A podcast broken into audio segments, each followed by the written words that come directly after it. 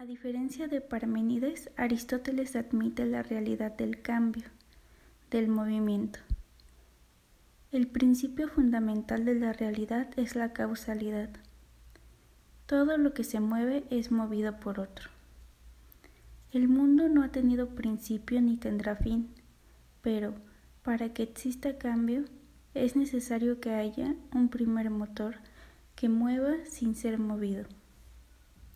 A esta conclusión llega a partir del siguiente razonamiento.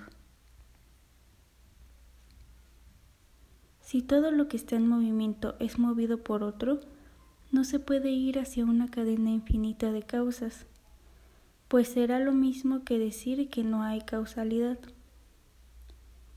La causa primera es entonces necesaria.